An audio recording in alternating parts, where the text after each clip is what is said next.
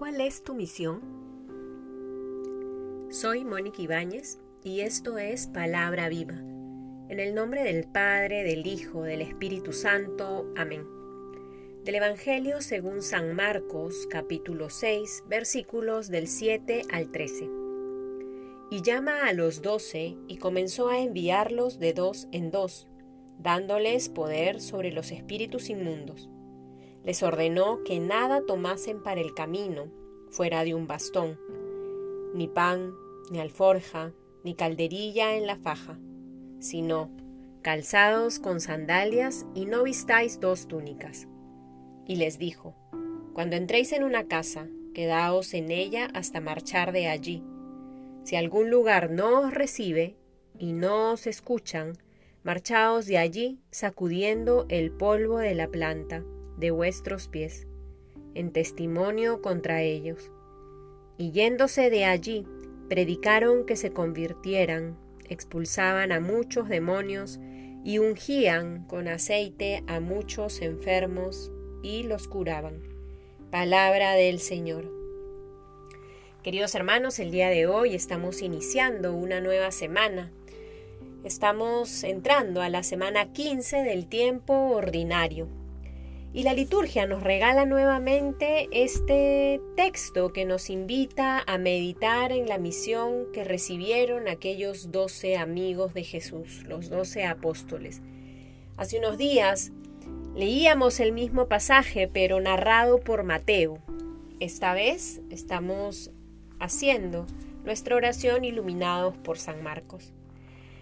Creo que es importante en este día, domingo, día del Señor, dejar que este texto repose en nuestro corazón, leerlo una y otra vez y descubrir en las palabras de Cristo cómo nos llama una vez más a ser parte de sus apóstoles, a ser aquellos que anuncian y predican el Evangelio a todas las personas.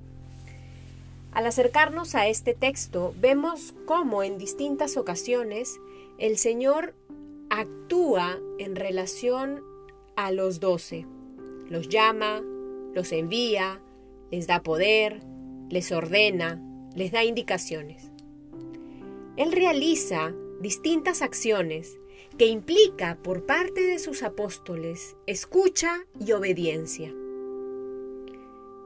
Los apóstoles escuchan y ven todo aquello que hace Jesús cuando los envía a la misión. Esta escucha luego se hace explícita o se evidencia en cuán obedientes son estos doce para llevar a cabo todo aquello que el Maestro les dijo. Finalmente, después de que estos doce son enviados, al haber sido llamados, al haber recibido el poder que el mismo Cristo les da, y al haber sido aconsejados por su Maestro, dice el texto, yéndose de allí, predicaron que se convirtieran, expulsaban a muchos demonios y ungían con aceite a muchos enfermos y los curaban. En estos dos versículos podemos recoger cuál es la misión de la iglesia hoy. La misma misión que recibieron los apóstoles cuando fueron enviados por Jesús. Esto implica entonces hoy por parte de nosotros la misma escucha y la misma obediencia. La misión de la iglesia no es aquello que nosotros nos inventamos o lo que nosotros queremos que sea. No, la misión de la iglesia es clara y el mandato que Jesús le dio a sus apóstoles es el mandato que nos da hoy a nosotros. Predicar la conversión, expulsar el mal, ungir con aceite, curar a enfermos. Es esta la misión que tenemos. Conversión, expulsar el mal, ungir, sanar. Es la misión que recibieron los apóstoles y es la misión que hoy el Señor nos recuerda. La misión de la iglesia es, se funda en este envío que Jesús le hace a sus doce apóstoles. De alguna u otra manera podemos reconocer en estos dos versículos, en esta predicación del, del, Evangelio que invita a la conversión, en este expulsar el mal, en este ungir, en este sanar enfermos, podríamos decir que acá se recoge lo que luego serían los sacramentos.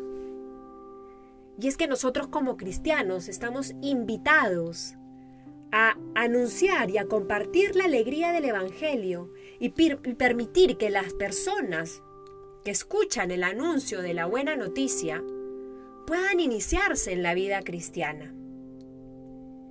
Que nuestra vida entonces pueda ser prolongación de esta misión que recibieron los doce apóstoles. No tengamos miedo a ser coherentes con aquello que el Señor nos ha encargado. No tengamos miedo a anunciar con radicalidad aquello que el Señor nos ha encomendado. No tengamos miedo a testimoniar con nuestra vida que el Evangelio convierte los corazones. Que el Señor entonces nos conceda esa gracia de ser apóstoles alegres, renovados en el amor y coherentes con su fe.